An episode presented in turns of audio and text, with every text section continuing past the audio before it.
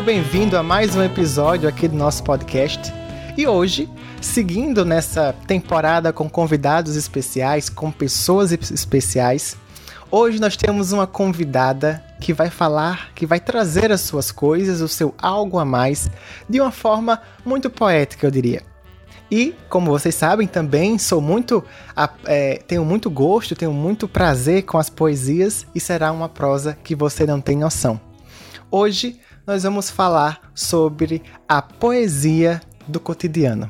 Olha que lindo. Sente o sonzinho da música e toda essa, essa possibilidade que esse assunto pode nos trazer. E hoje, quem vai aqui nos dar a honra da sua presença, da sua fala, será uma colega de profissão, uma pessoa muito querida por mim, que vai aqui ficar à vontade e construir a poesia que ela pensou, que ela vem sentindo. Então, meus caros ouvintes, com vocês, Vanessa Moraes.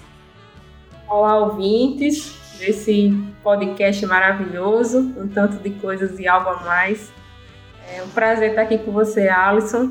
Espero que o nosso bate-papo sobre poesia, sobre vida, é, sobre arte, seja muito reflexivo para a gente durante esses minutos que ficaremos juntinhos aqui. Coisa boa, Vanessa, não tenho dúvida. E para a gente começar, se apresenta, né? Se apresenta para mim, se apresenta para os colegas que estão nos ouvindo, para as pessoas que nos ouvem.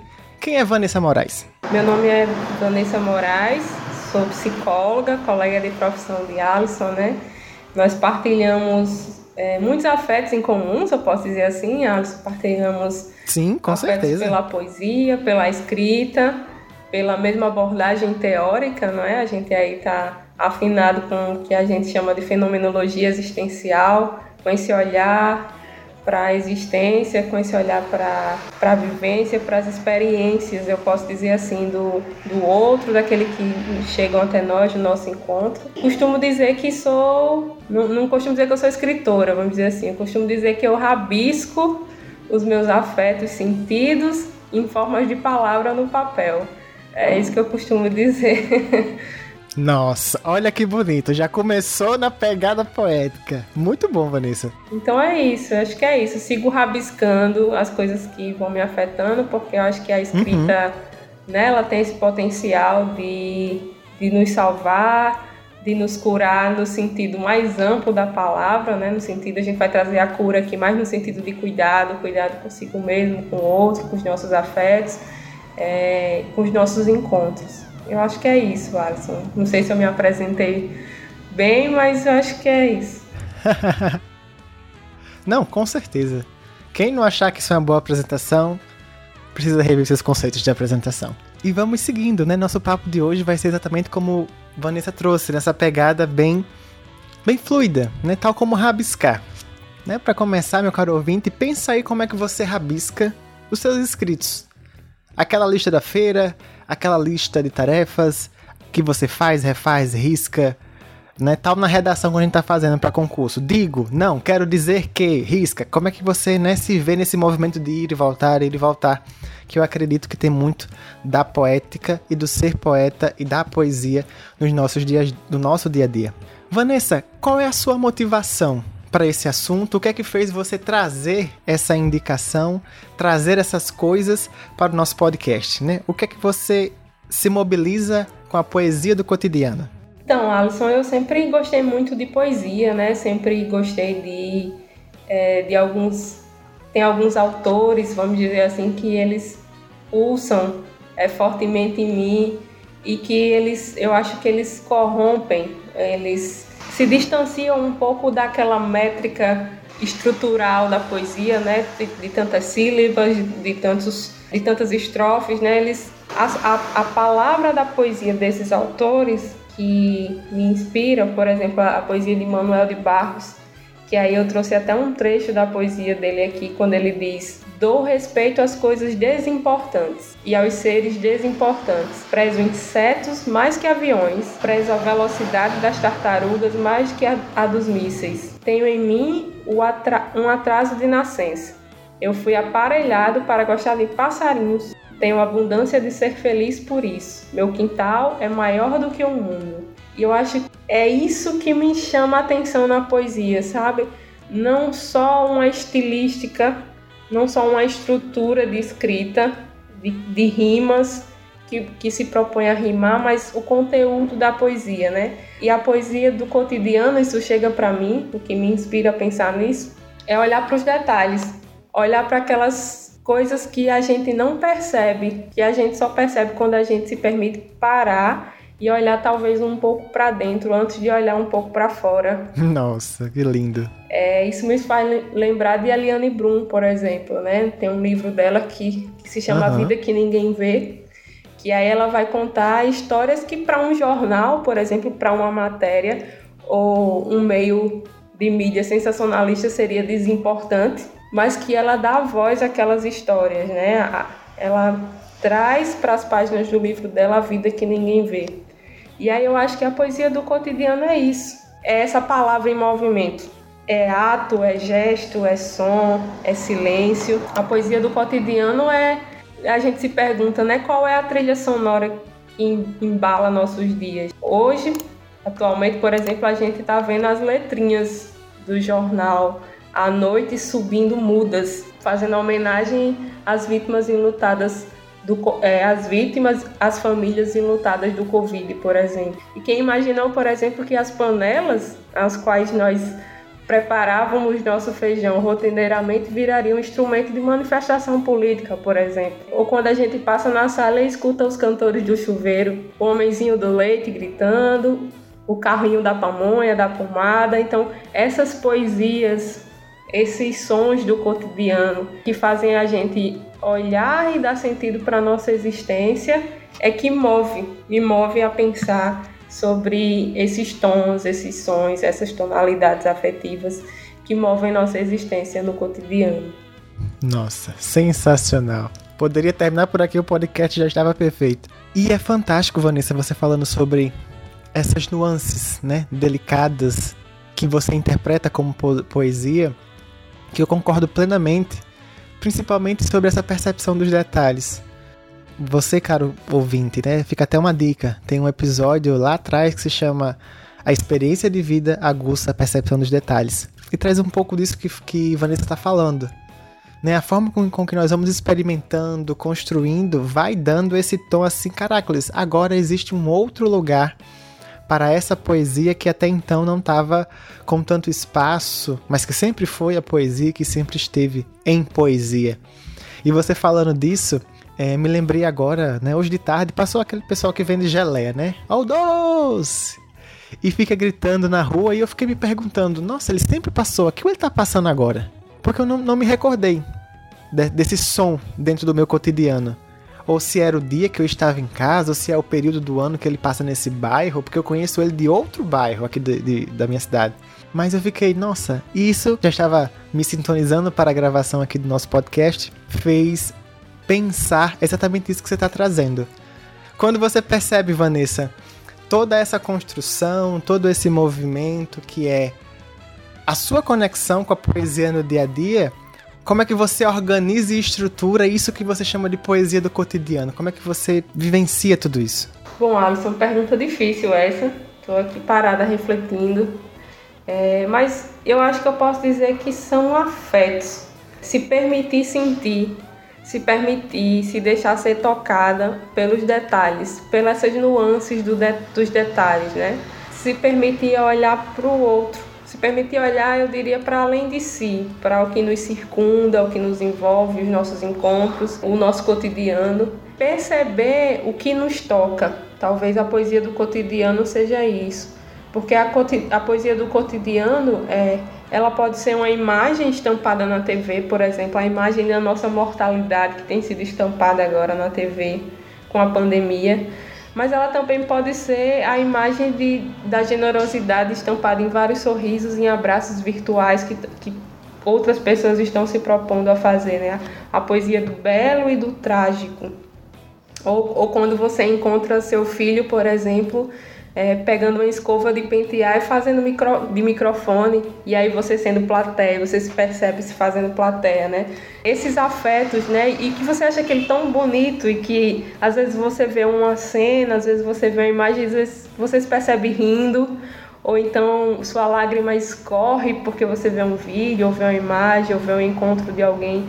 Então, esses afetos, essa percepção, eu diria, de estar atento para o que te toca, eu acho que é o que constrói a nossa poesia do cotidiano.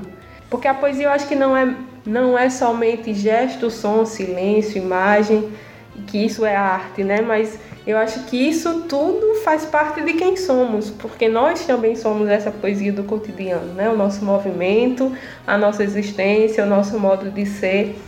É, é com isso que a gente faz poesia, né? Eu acho que é dessa poesia que eu falo, né? Para além da, da poesia dos, dos grandes autores, é, dos grandes clássicos da nossa literatura, é essa poesia simples, essa poesia viva, pulsante, que é a, é, a, poesia dos grandes clássicos, eu diria, só tem sentido quando essa poesia do cotidiano se encontra e percorre e encontra um sentido nos clássicos, por exemplo. Né? A gente só encontra sentido em poesias de grandes autores quando essa poesia toca a nossa própria poesia do cotidiano, eu diria.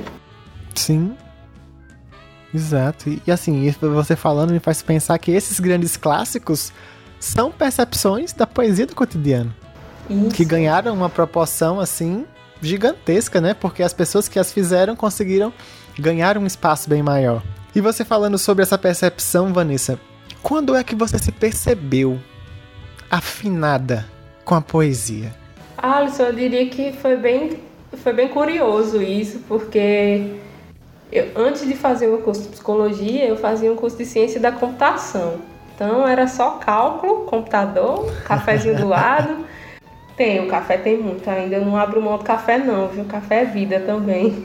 Eu acho que o cafezinho ainda tem hoje. Mas aí eu me percebi ali em meio aos números e, e no computador e faltava alguma coisa, sabe? E vez por outra eu me percebia num livrinho de poesia, lendo. Vez por outra eu parava o que estava fazendo lá no computador uhum. para ler um texto de Clarice, ou do Manuel de Barros ou vez por outra eu estava tão cheia e assoberbada que e não conseguia falar, né? Porque muitas vezes na, na minha história de vida eu posso dizer assim que tiveram momentos de, silêncio, momentos emudecidos que eu não conseguia falar e que a escrita me ajudava e me salvava de mim mesma, eu posso dizer assim. Uhum. A escrita me ajudava, era um, uma ferramenta potente para que eu pudesse me expressar, né? Então, é, eu acho que foi aí que eu fui descobrindo a poesia do cotidiano, né? De escrever no papel o que eu sentia, os cheiros, os sons, os tons e, e escrevia como rabisco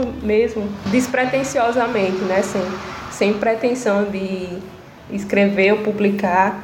E aí, é, uma vez eu estava na, já na, na, na, graduação, eu me encontrei com a professora Ana Karina, né? Que você a conhece muito bem foi minha professora e hoje é orientadora de mestrado.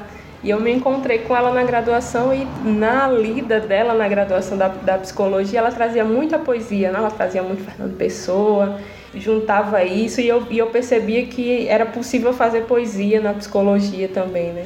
E uma vez eu escrevi um texto e, e dei para ela ler, ela disse: Isso aqui é poesia, você está fazendo poesia, né? E tem tudo a ver com fenomenologia. E aí eu fui me descobrindo, talvez, não gosto de me chamar de escritora, mas fui me descobrindo uma eterna, vamos dizer assim, uma, uma eterna pessoa que rabisca versos. Uma rabiscadora. Uma rabiscadora, pronto. Era essa palavra que eu queria encontrar, Alisson, e você trouxe ela aqui pra gente, ótimo, vou usar essa palavra. Então eu fui me tornando essa rabiscadora, e aí Fui compartilhando depois, colocando em blogs. Sim. É, participei, cheguei a participar de um livro também. Coisa é, maravilhosa. E aí, né, é, a materialização desses rabiscos, assim, a poesia, ela é poesia primeiro em pensamento, né? Então aí depois ela vai se materializando em movimento. E aí quando você consegue transformar ela viva, fazer brotar ela no papel, né, nesses rabiscos, aí ela começa a, fazer essa linha de transmissão, né, que aí é, outras pessoas vão Isso. lendo, vão vai vai dando sentido para a vida daquelas pessoas, aí começa a construir essa cascata, né, de potente de, de transmissão de sentido entre as pessoas. Acho que a poesia tem muito esse esse poder, né, esse potencial. Eu sempre acho, Vanessa, esse movimento parecido com aquelas pedrinhas que a gente joga na, no lago estático, que joga uma e vai a onda se propagando, ou então eco. A gente grita e ele vai, vai, vai, vai. Até que a gente perca de vista, mas não é porque ele, ele morreu, vamos dizer assim, é porque ele tá muito longe e a gente não consegue ouvir. Até Isso. onde a nossa poesia consegue reverberar, né? A gente não, não tem dimensão disso, a gente não tem essa dimensão. Exato, porque é exatamente isso. A nossa dimensão é que até em mim gerou, ou melhor, em mim tem até esse limite. Mas quando chega no outro, aí é outro mundo que se conecta com outro. Eu sempre digo que, é, acompanhando uma professora que me disse na graduação, quando nós atendemos um, nós atendemos mil. E eu, eu acho isso faz muito sentido com a poesia, né? Quando nós escrevemos um poema que toca um, nós tocamos mil. Não porque foi eu que fiz, mas porque o conteúdo percebido é transversal a todo mundo. Porque, como você mesma disse, todo mundo sente. Todo mundo tem essa. Tem... Você que está nos escutando agora, eu tenho certeza que você tem alguma coisa que você fica, nossa, que lindo, que bacana, ai, arrepiei, ai, não sei o quê. E isso nada mais é do que a poesia. E Vanessa trouxe um, um, um, um, parâmetro muito bacana sobre poesia: som, silêncio, barulho, imagem. Porque nós entendemos que poesia, ou melhor, entende-se de, certa forma a maioria que poesia é o texto escrito com métrica e rima, né? Só que não necessariamente. Ali, ali é uma concretização da poesia, que é o poema a poesia é tudo isso que a gente está conversando. É, é, abstrato, é essa visão sobre o mundo que resulta numa produção final, seja plástica, artística, performance, escrita, musical, visual, que vai ser, dentro das suas categorias, nominada. Mas até então, tudo que tem antes é poético. Percebe, meu caro ouvinte, percebe o rumo dessa conversa, como ela tem um movimento muito mais de uma dança do que de uma, de uma corrida?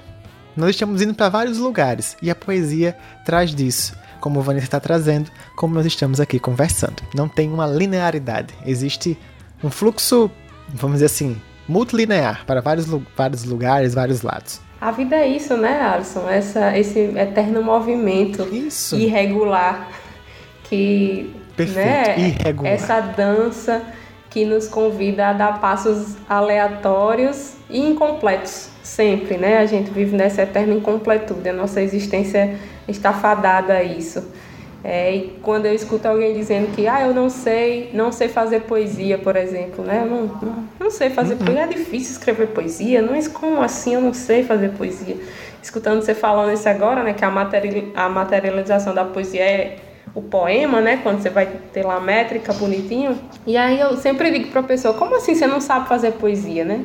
sua vida é uma poesia, né? Exato. Os gestos, a, a, música que a música que te toca, isso que você falou agora, né? A música que te toca quando você vê aquele filme, né? Tem filmes, livros, músicas que a gente vê, ouve, lê, escuta, é, abrem radicalmente a nossa existência por uma transformação que a gente nem imaginava antes, sabe? Isso é poesia do cotidiano, por exemplo. É, são os, o, o, abraço apertado com muita saudade que a gente dá, é a poesia do cotidiano.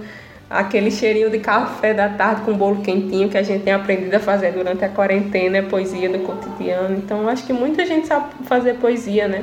Uma cozinheira que tem de mão cheia sabe fazer é, uma poesia maravilhosa com os temperos na cozinha. Então, isso é poesia, né? Não só escrita. Toda e qualquer expressão humana, podemos afirmar sem medo de errar, é poesia.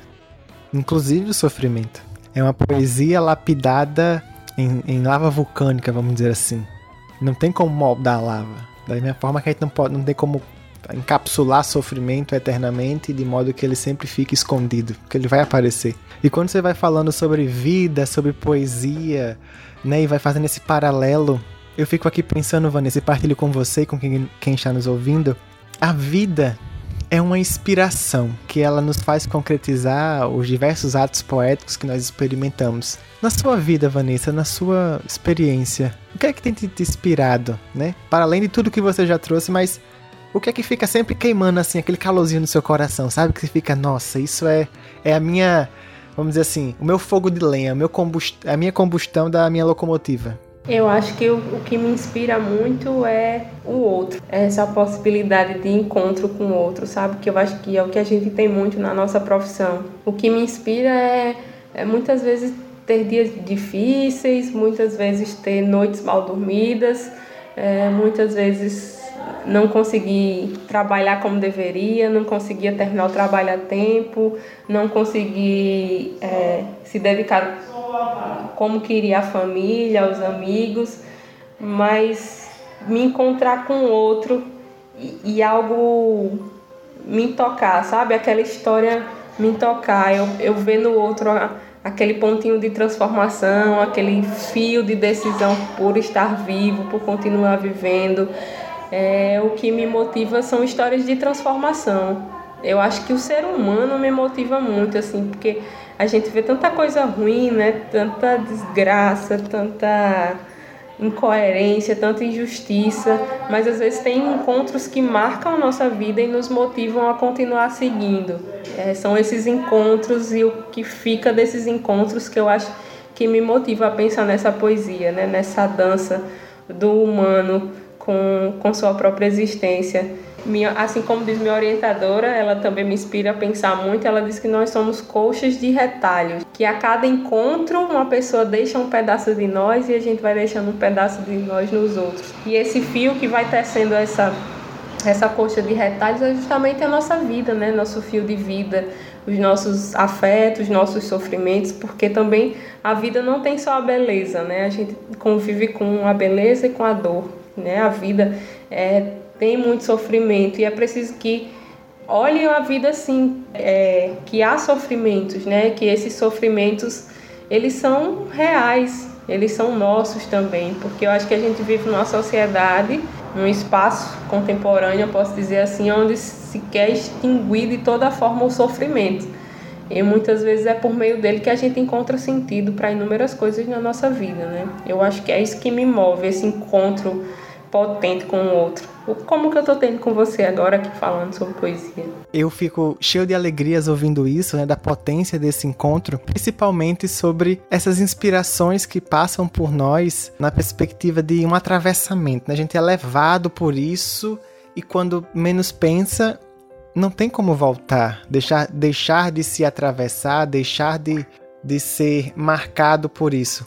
E tudo isso vai fazendo com que a gente pense exatamente na perspectiva do possível, da possibilidade e assim por diante. Porque você foi falando uma coisa aí, né? Às vezes eu não consigo ter o traquejo com a família que eu queria, o investimento com os amigos que eu queria, e isso me deixa numa inquietação. Você acha, Vanessa, que nesse movimento de inquietação, assim, no sentido não estou fazendo como eu gostaria, também tem poesia?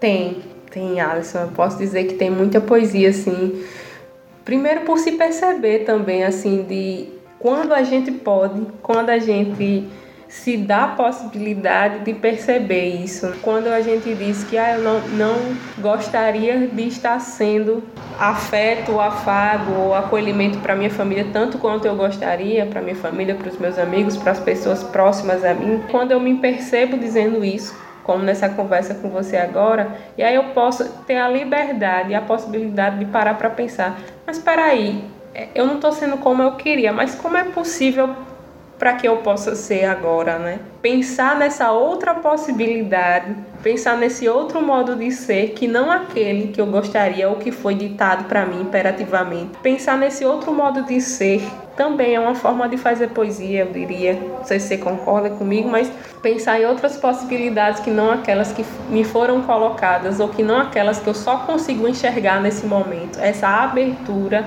é nossa poesia do cotidiano, né?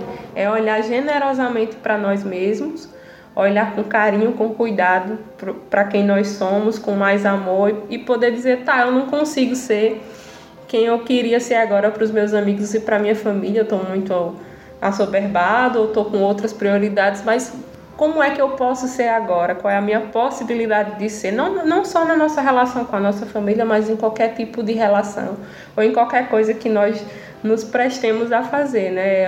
Olhar com esse carinho, esse olhar carinhoso para si mesmo, eu acho que também é uma forma de fazer poesia. Com certeza, Vanessa, concordo com você em número, gênero e grau. E quando você estava falando, eu estava aqui lembrando sobre a escrita da poesia, né? O ato de escrever mesmo. Que quando a gente está fazendo poesia, né? Não vou nem usar o termo poeta, vou usar igual a Vanessa. Enquanto rabiscador, tem um momento da escrita que a gente fica tentando, de fato, encaixar as coisas perfeitamente para fazer o eco, que é o que a gente chama de rima.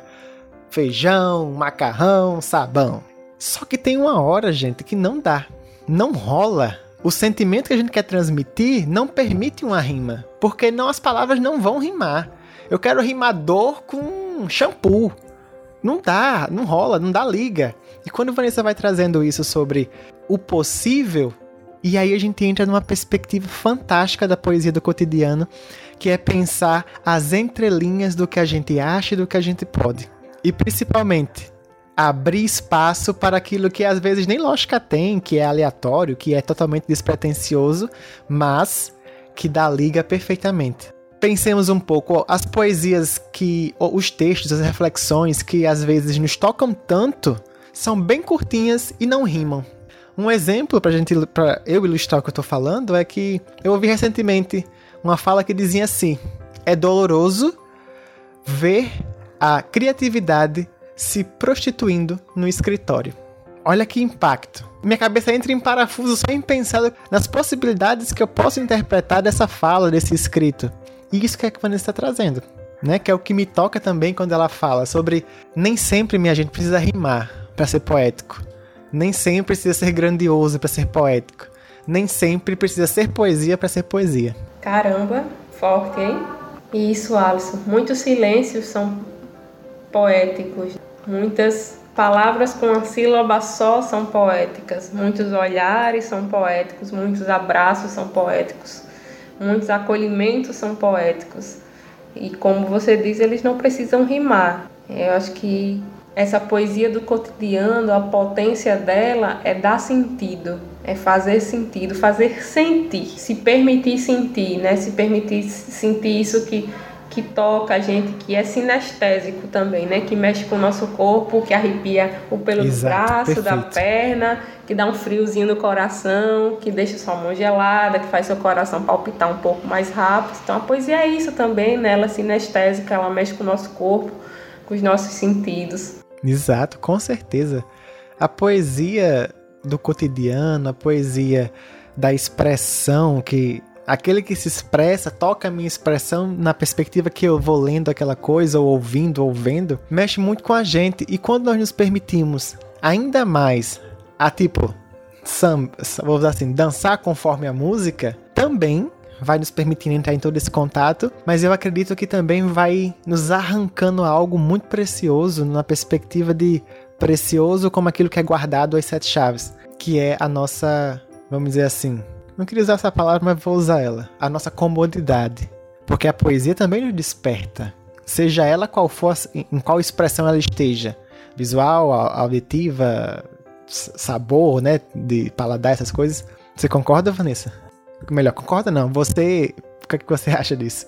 Concordo sim, a poesia desperta a gente radicalmente, eu diria. Eu não sei se você lembra, Alisson, mas tem gostos, é, cheiros, sabores, eu posso dizer assim, que nos lembra. Eu, eu, se eu sentir o cheiro de sim. um perfume ou um cheiro qualquer que, que me marcou bastante, a, é, imediatamente minha memória viaja para aquele lugar, me faz reviver sim, aquilo sim. novamente, né? Isso é poesia do cotidiano aquele gostinho de comida de mãe, sabe? De, de comida da casa da avó, ou aquele uhum. cheirinho que você sente na casa da vizinha, aquele feijãozinho lá com uma carninha de charque dentro e que, no, que é delicioso, sabe? Então, essa, essa poesia do cotidiano, né? De cheiros, sabores, toques, abraços, é, ela nos inquieta, né? Nos, nos move, assim. Eu acho que é perigoso viver numa comodidade, né, Alisson? Não sei se você concorda comigo, mas. Sim, demais. É muito perigoso quando a gente se sente cômodo demais. É bom, é vantajoso, né? O próprio filósofo que a gente estuda, o Martin Heidegger, ele vai dizer que é, é a angústia né, que nos inquieta, que vai mobilizar a gente para um sentido ainda inebriado, vamos dizer assim, algo escondido, né? Ela que vai desvelar aquilo que pode fazer sentido ou não para a gente. Eu acho que a poesia tem esse, esse, né? Essa nuance também de nos inquietar, de tirar a gente desse conforto trágico, vamos dizer assim. Com certeza. Como disse um colega é a dor e a delícia de viver a nossa vida. A angústia sempre será e sempre continuará sendo essa essa potência, como você mesmo disse, e que vai nos fazer sair sempre desse lugar de melhor, sair não. Ela sempre nos coloca num lugar diferente. Porque sair parece que eu tô sempre parado, né? Mas é tipo espiral, né? Sempre tô em movimento, mas um lugar diferente, é o mesmo movimento, né? E quando você vai falando sobre isso, Vanessa, me vem aqui à cabeça é, os nomes que nós damos às coisas como sendo, em alguns momentos, nem sempre, né? Um delimitador ou um organizador para a manutenção desse espaço de conforto. Ou seja, não, isso aí é besteira, deixa aí mesmo, depois eu resolvo. Né? A, nominar como besteira e tal. E também, em alguns momentos, nós podemos incorrer no risco de nominar alguma coisa como sendo uma perspectiva poética e nós estávamos camuflando ela também de uma coisa mais. É, melhor, camuflando uma coisa que é mais porrada, mais né, preto no branco ali, aquela coisa assim, tirar uma tira de couro sem sangue. E isso tudo me faz pensar que também, é, ao mesmo tempo que é muito doce a poesia, ela também pode ser uma cicuta, né? Uma coisa assim que, por glória, eu tomo, mas também me abstenho da, da condição de assumir alguma coisa, porque é poético, então deixa rolar. O que é que você acha disso? Eu devaneei legal agora. Eu adoro esses devaneios, sabe? Assim, eles me fazem refletir muito.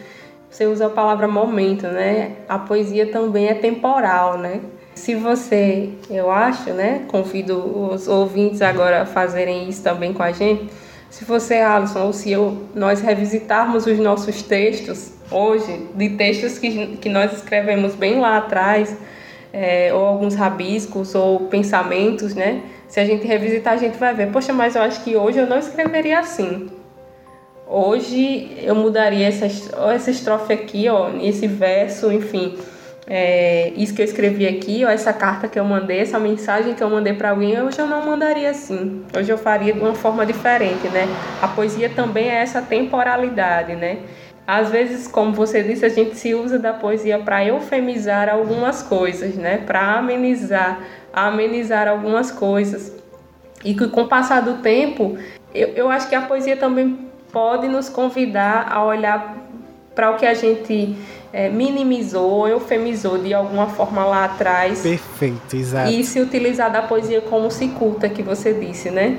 É, agora eu preciso tomar me utilizar dessa minha poesia, desse cotidiano, para ser quem eu sou. Por que, que eu não estou olhando para algo que dá sentido para a minha vida? Porque é, é quase isso que você está dizendo, né? Isso é, um, isso é uma besteira. Vamos deixar debaixo do tapete. Né? A gente, alguns, algumas pessoas, por exemplo, em consultórios de psicologia, né? Que demoram, demoram a tocar em alguns pontos, em algumas questões, e, é, como elas né, vão trazendo outras palavras, outras poesias para ocupar para ocupar esse lugar, né? Eu acho que a poesia pode ser isso, né? Não, não foi, não achei que você devaneou e se devaneou, devaneou reflexivamente muito bem, no sentido de que ela pode sim ser esse eufemismo, né? Essa leveza, né? Mas ao mesmo tempo ela pode ser uma metralhadora de de, de flechas atiradas na nossa alma, sabe? Aquelas flechas que atingem nossa alma e parece que sangram em lágrimas, sabe? Eu acho que a poesia pode, pode ser isso também, ao mesmo tempo que ela pode ser encantadora, ela também denota dor, sofrimento. Né? Se você for ler a poesia de Flobela Espanca, por exemplo, é, autora espanhola, é, ela era apaixonada pela morte, né? Então é uma poesia muito, muito pesada, mas com a sensibilidade a gente consegue encontrar um certo, uma certa magia, vamos dizer assim, um encantamento dela pela morte. Então, ao mesmo tempo que a poesia pode ser uma potência de beleza, ela também pode ser uma, metra, uma metralhadora de, de flechas que atingem nossa alma. E eu acho que a gente tem que saber beber da poesia desses dois jeitos, sabe, Alisson? Tanto é, olhar para ela de uma forma encantadora como Sim, muito importante pensar isso. Fazer com que essas flechas nos movam também, né? Exato. São flechas de uma metralhadora que ainda mais sai incendiada a flecha. Ainda queima, queima a gente, ela ainda atingir. Nossa, adorei o negócio da metralhadora. É muito potente, né? Da altura que é a poesia. Na dor e na delícia. E é fantástico quando você vai trazendo isso, Vanessa, pois se une aos pensamentos e também nos convida a pensar sobre toda essa perspectiva, assim, que a gente, na, na perspectiva da psicologia que a, gente, que a gente trabalha, né? Vela e desvela, esconde e aparece ao mesmo tempo. E quando a gente vai pensando na poesia como essa esse lençol que mostra uma coisa que depois esconde outra, essas aparições e esses sumiços me parecem buracos de minhoca sempre levarão para outras dimensões. Aquilo que apareceu agora não vai aparecer nunca novamente igual, porque já foi modificado só por ter aparecido. E quando a gente se percebe, Vanessa, nesse movimento né, de revisitar os, os textos, como você trouxe, que faz muito sentido, eu concordo plenamente. Eu tenho uma pilha de textos, todos nós temos alguns rabiscos que, quando você olha hoje, você fica, nossa, como é que eu escrevi isso? No sentido técnico, e também, nossa, o que eu tava vivendo nesse tempo mesmo que me fez colocar tanta intensidade com, essa, com escolher essas palavras, que a escolha da palavra também diz muito da gente, sempre dirá. E tudo isso é fantástico porque é no cotidiano que acontece. Não é numa sala de aula, não é na formação técnica, não é em canto nenhum. É fazendo, experimentando a vida que a gente vai devagarinho, devagarzinho, fazendo essa, a construção dessa poesia, em sua maioria, pode ser trocada por vida, né? Construindo a nossa vida, a poética da vida, né?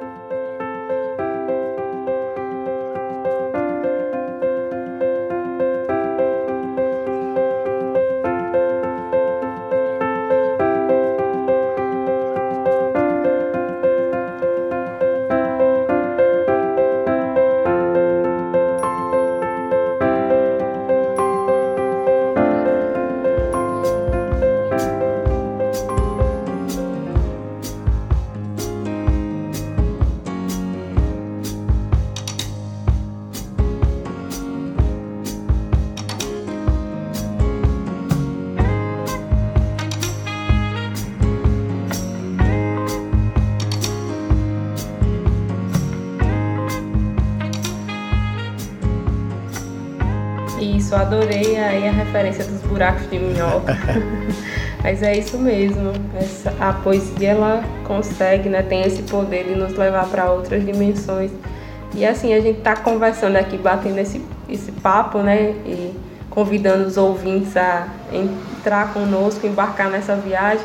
Mas quando a gente fala de, desses esconderijos, desses, de se utilizar às vezes da poesia para encobrir nossas dores, às vezes para encobrir nossa voz quando a gente quer falar, a gente não fala só do outro, né? A gente tá falando de nós mesmos. Quantas vezes eu não me utilizei da poesia para meio que escurecer e dizer de uma forma amena coisas que me doíam tanto.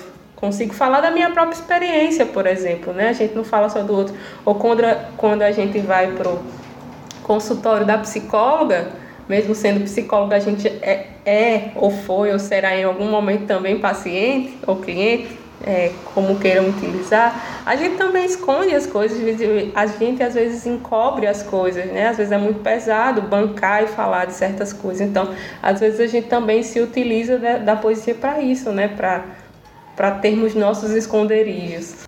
Com certeza. Falar desses esconderijos é aquele. Eu lembro muito agora da daquele momento de nós enquanto crianças que nós vamos falar com o pai, falar com a mãe e nós estamos sem saber como falar, sem saber como trazer o assunto. E a gente começa, não, é porque isso, aquilo e parará. E pensa, acompanhe meu raciocínio. A gente vai construindo a base e vai subindo uma torre até chegar no cume, né, no topo. Não, aí eu digo, é porque eu quero uma bala. É porque eu quero um confeito, é porque eu quero ir no parque. Ou seja, a gente vai arrodeando poeticamente, sem dúvida, até chegar naquilo que eu, que eu, que eu desejo, que eu quero, mas também que eu tenho que sustentar, que é a escolha de pedir, de me expor.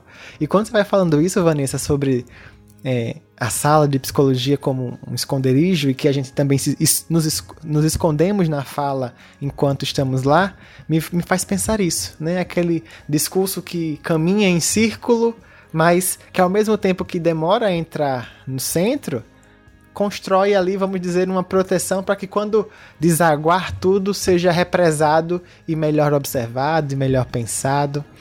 Né? O que é que você acha disso? É, concordo com você plenamente, Alice, essa, é, esse arrudeio do cotidiano que a poesia dá, né? De, de quantas vezes a gente se utiliza dessa poesia para poder dizer o, o não dito, né? O interdito, melhor dizendo assim. Isso.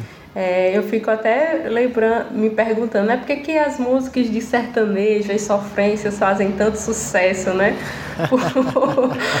Porque é, esses cantores sertanejos parece que eles têm o poder de sintetizar na música é, inúmeros sofrimentos que é comum, né? Que são comuns ao cotidiano de algumas pessoas e aí as pessoas se enxergam nessas músicas, não só na música, né? Eu tô, tô trazendo só um exemplo. Estou trazendo só um exemplo, não só na música, mas a poesia tem esse poder, né? essa, essa mágica da multiplicidade de sentidos, porque às vezes a gente escreve uma poesia ou escreve, rabisca algo, né? nós somos rabiscadores, a gente rabisca alguma coisa dando um próprio sentido, um, um sentido né? que, que seja mais afetuoso para a gente, mas quem lê dá um sentido totalmente diferente que esse é o, o poder da poesia, né? Nesse arrudeio que a gente pode chamar nessa, nessa volta, nesse círculo, nessa impermanência, nesse movimento de vai e volta, ela consegue alcançar inúmeros sentidos, né? Múltiplos sentidos, né? A poesia é isso, é do, do menino lá querendo bala, dele arrudear, arrudear até conseguir a bala que ele quer. E para isso ele se, se utiliza dessa poesia tocada, né? E metricamente no, no tom que ele vai dando, da, que a criança vai dando, que o adulto vai dando, que o idoso vai dando, enfim. E isso faz pensar muito, sabe em que também? Na inutilidade que tudo isso tem. No sentido de quanto é ótimo que isso seja inútil para que não tenha o peso de uma função. Eu faço pelo ato de fazê-lo porque isso me constitui. Não porque eu tenho a obrigação de enviar para alguém, porque eu tenho a obrigação de publicar. Porque se fosse assim, a vida seria um saco e cheio, pesado, que não saía do lugar. E tudo isso que nós estamos falando até agora traz exatamente o contrário.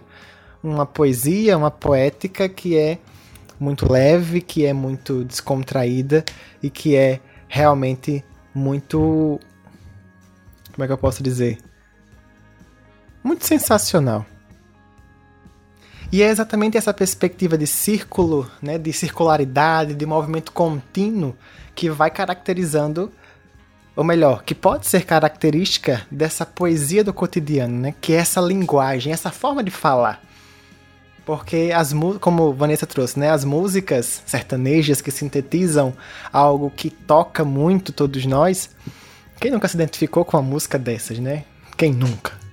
É, faz pensamento sobre essa linguagem Há pessoas que digam, Alisson, que sofrem mesmo sem ter motivo para sofrer ouvindo essas músicas, viu? Nossa, eu concordo. Eu já participei, assim, já, já experimentei, é, vamos dizer assim, ab absorver não, mas deixar entrar aqui em mim o sofrimento que a música estava produzindo, no sentido de que é como se fosse sofrimento encapsulado. Quando começa a tocar, começa a exalar pelo ar e você vai absorvendo. Porque é isso que é, casa direitinho com isso que você trouxe, que é do da sinteticidade, não sei se essa palavra existe, mas do sintetizar da experiência, né? Que tá tudo tão ali claro que, tipo, puxa, é pra mim essa música. É igual é, aquelas experiências religiosas, né? Nos diversos cultos. Nossa, falou comigo, né? Porque ali eu tô precisando daquilo. Foi para mim essa palavra, né? Isso, exatamente. Tal como o Marília Mendonça lá, ou seja lá quem for que traz essa palavra de conforto para ti, irmão? É um sofrimento compartilhado, né? né você fala dessa. Isso. Você fala eu... muito bem dessa questão da inutilidade, né? Que bom que tudo isso é inútil, porque a gente já vive num mundo que dita tudo pra gente, né?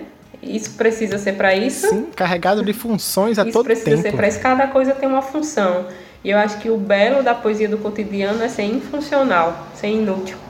Ela serve, ela me serve não em função mas ela me dota de sentido porque ela me, é o combustível para que eu possa viver essa poesia do cotidiano, né?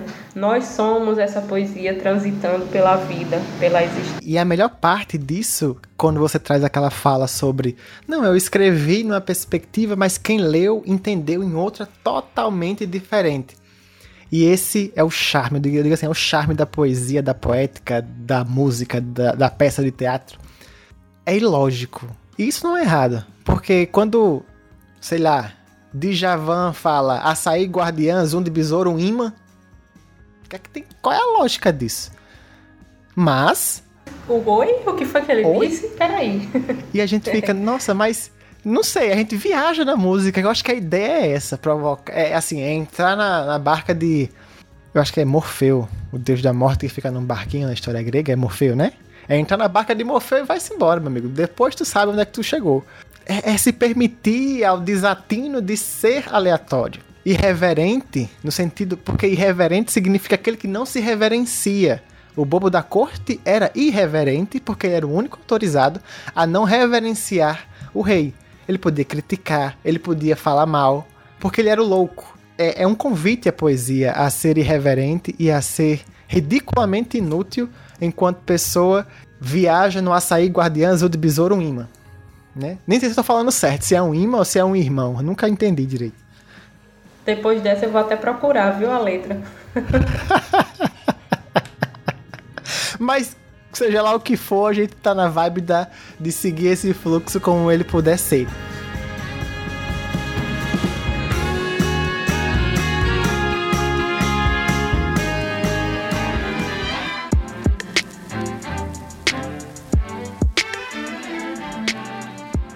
Porque a poesia do cotidiano é justamente isso, como a gente vinha falando agora, de ser dessa inutilidade, né? E que não é no sentido pejorativo da coisa, mas é, nesse, nessa potência de vida que é essa poesia do cotidiano, né? Que é, é aquele freio do que a gente precisa dar às vezes na nossa vida para olhar para si, né? Para olhar pro para o nosso caminho, para o que a gente está fazendo, para os nossos atos, para o que a gente está percorrendo. É aquela parada que às vezes a gente é convidado até para olhar para si mesmo, né? Quantas vezes a gente está ali é, bitolado, quase que encabrestado, vamos dizer assim, seguindo o fluxo como todos os outros e não paramos para olhar para nós mesmos. Eu acho que a poesia do cotidiano é esse convite, a olhar para os detalhes, a olhar para as nuances, a olhar para o que nos afeta, para o que nos, nos traz é, sentimentos ruins, olhar para o que nos traz sentimentos bons, a dor e a de, olhar para a dor e a delícia de ser quem se é. Né? Isso, eu acho que a poesia do, do cotidiano é isso, né? De, a poesia do cotidiano a gente está tá falando sobre a poesia e fazendo poesia, né? Esse nosso encontro aqui eu acho, é extremamente poético para mim. Então a gente fala de, a gente fala da poesia fazendo poesia e sendo essa poesia, essa mistura, né, de, de sentidos, gestos e, e sentimentos. Acho que é isso. E você trouxe uma coisa que é a assinatura deste episódio, falando sobre poesia e fazendo poesia. Porque realmente nós tecemos aqui reflexões que são a concretização da nossa visão poética, da percepção que nós tivemos sobre a poesia nesse cotidiano que nos atravessa e que aqui se materializam nessas ondas sonoras que chegam a pessoas diversas em lugares diversos do mundo. Não teria forma melhor de concluir esse episódio do que com a inconclusão de ser poético, de ser poeta, de ser rabiscador, como a gente nominou aqui no começo. Isso, porque é justamente isso quem, quem somos, né? Somos essa eterna incompletude buscando sentido nesse emaranhado tenebroso que é a vida e a existência, mas que a gente que a gente possa continuar construindo esses sentidos singular ou coletivamente, né? Que a gente possa nos trazer sentido através por meio dessa poesia do cotidiano, do cotidiano, né? Que a gente, eu, Ali, eu, você, Alisson, os ouvintes, que nós possamos continuar fazendo sempre essa poesia, né? Tecendo essa poesia, experienciando ela. Com certeza. E para a gente fechar, Vanessa, melhor, para a gente concluir o fechamento que já vem acontecendo nessa experiência de fala, como é que você encerraria, melhor, encerraria não, como você encerra esse episódio de hoje? Eu acho que eu inconcluiria. Muito bom. Eu vou inventar essa palavra aqui. Não existe essa, essa palavra não existe, obviamente, mas eu acho que eu inconcluiria esse podcast de hoje convidando todo mundo, me convidando, convidando você, Alice, convidando todo mundo que está nos ouvindo a se permitir olhar para essa poesia do cotidiano que nos habita, que habita o nosso mundo, que habita a nossa comunidade, nossas casas, nossos encontros, nossa família, para os detalhes dos cheiros, dos sabores, dos gestos, dos sons, dos silêncios, né? convidando todo mundo que está escutando a gente aqui a pelo menos parar e se perguntar se, se o que a gente está falando aqui traz sentido, porque alguém pode ouvir o, nosso, o seu podcast, né? No nosso, pode falar o nosso, que esse episódio é nosso. Alguém pode ouvir o nosso podcast e dizer: que danado esses meninos estão falando, né? Isso não faz sentido nenhum para mim. Isso pode acontecer. E eu, e eu enxergo essa forma de acontecimento, de não sentido, no que a gente está construindo aqui, como também uma forma de fazer poesia. É o sentido próprio, é o sentido singular dele. Eu concluiria esse podcast fazendo esse convite, né? De que todo mundo possa se permitir ser poesia possa se permitir ser poesia com seu modo de ser, com aquilo que dá sentido para a existência, para a vida de cada um. Nossa, que fantástico! Faço das palavras de Vanessa as minhas elevada à décima potência. E para gente encerrar, Vanessa, eu gostaria que você deixasse seus contatos. E mais uma vez, eu agradeço exaustivamente e poeticamente sua, pelo seu sim, pelo seu sim poético a participar aqui do nosso podcast, de trazer as suas coisas, de trazer o seu algo a mais e a brilhantar isso aqui, que com certeza é um fruto belíssimo dessa história. E deixa teus contatos para que as pessoas queiram, quem sabe, falar mais sobre poesia, trocar uma figurinha, trazer o seu feedback para ti. Fica à vontade. Deixa sim, Alisson. É, meu e-mail é Vanessa Moraes, Vanessa com V, dois S, Moraes com I, 21 arroba gmail.com. Eu sempre digo direitinho porque todo mundo escreve meu nome com W, enfim, não sei porquê, mas é, às vezes é mais fácil para alguém pensar no, no, W do que no V, enfim, mas eu sempre né, vou deixando o contato, vou repetir aqui, Vanessa Moraes, 21 arroba gmail.com, Vanessa com V, dois S, Moraes com I. Ou lá no meu Instagram, é mvanessa, arroba mvanessa Moraes, é, aí lá no, na bio do Instagram vai ter um, um link pro, pro blog, né, que eu escrevo. O nome do blog é Quem é Você, título do blog Quem é Você. Tem alguns rabiscos meus lá.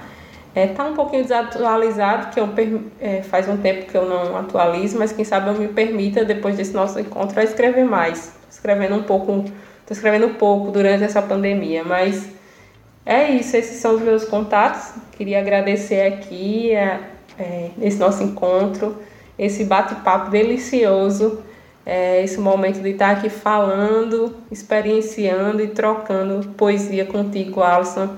É, que eu expresso aqui minha admiração por você constantemente.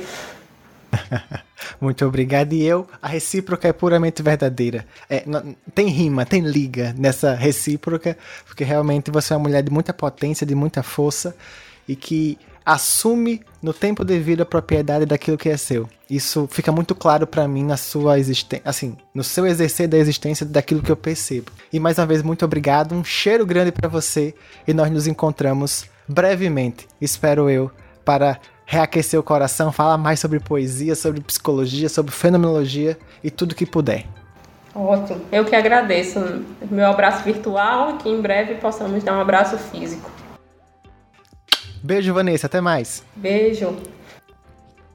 E para você que nos ouviu até agora, é isso. Hoje o episódio termina diferente. Termina por aqui. Tchauzinho. Fique bem.